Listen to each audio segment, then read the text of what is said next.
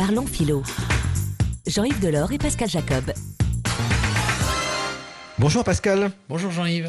Un personnage d'un roman anglais de Isabelle Wolfe dit Nous trimballons tous notre enfance avec nous. Mais comment faut-il faire pour que cette charge que nous trimballons ne devienne pas une obsession? Eh bien, il me semble que tous ceux qui sont parmi nous loin de ce qu'on appelle l'enfance, du moins chronologiquement, se reconnaîtront dans le fait que, au fond, euh, nous ne nous, considérons pas comme étant absolument différents et autres de l'enfant que nous étions. Mhm.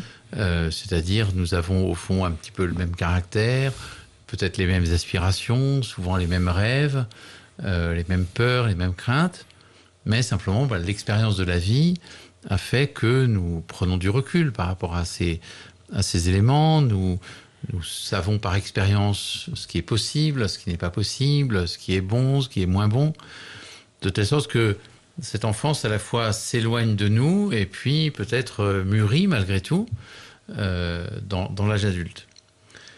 On la trimballe et lorsque Isabelle Wolf dit euh, on la trimballe, et évidemment elle pense euh, notamment à tous les traumatismes de l'enfant, toutes, une charge, toutes les vexations qu'on a pu subir mm. étant enfant, toutes les, tous les échecs qu'on a pu vivre étant enfant, toutes les culpabilités qu'on a pu qu'on a pu avoir. Et donc la grande question, c'est effectivement comment est-ce qu'on se fait pour que ce ne soit pas euh, une obsession?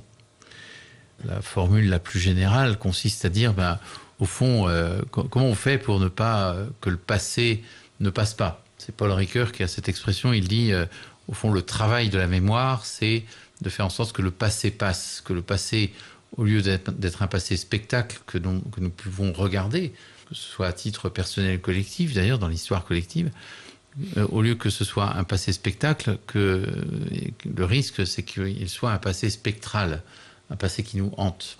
Comment faire pour que le, passé ne nous hante pas? Et là, Paul Ricoeur dit, mais finalement, c'est le travail de l'historien de raconter le passé pour euh, lui donner un sens, pour euh, en trouver le sens, pour déjà pour le mettre à, à distance, pour l'objectiviser, pour dire voilà quelle est mon histoire.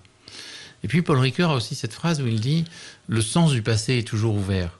C'est-à-dire que aujourd'hui, je raconte mon histoire et elle a le sens qu'elle a euh, vers mon présent à moi. Et puis dans dix ans, je raconte encore mon histoire et là, le sens est encore différent. C'est-à-dire ce qui a paru à un moment donné comme un échec, eh bien, peut paraître euh, en réalité à un autre moment comme ayant été en fait une chance pour le présent euh, qui est ici. De telle sorte que si je relis mon passé régulièrement en me disant que ce passé n'est pas figé dans son sens, mais que son sens est toujours ouvert, eh bien, ça peut me permettre de, de passer à autre chose, justement, de faire passer ce passé, parce que c'est lui qui a rendu possible le présent. Merci beaucoup, Pascal.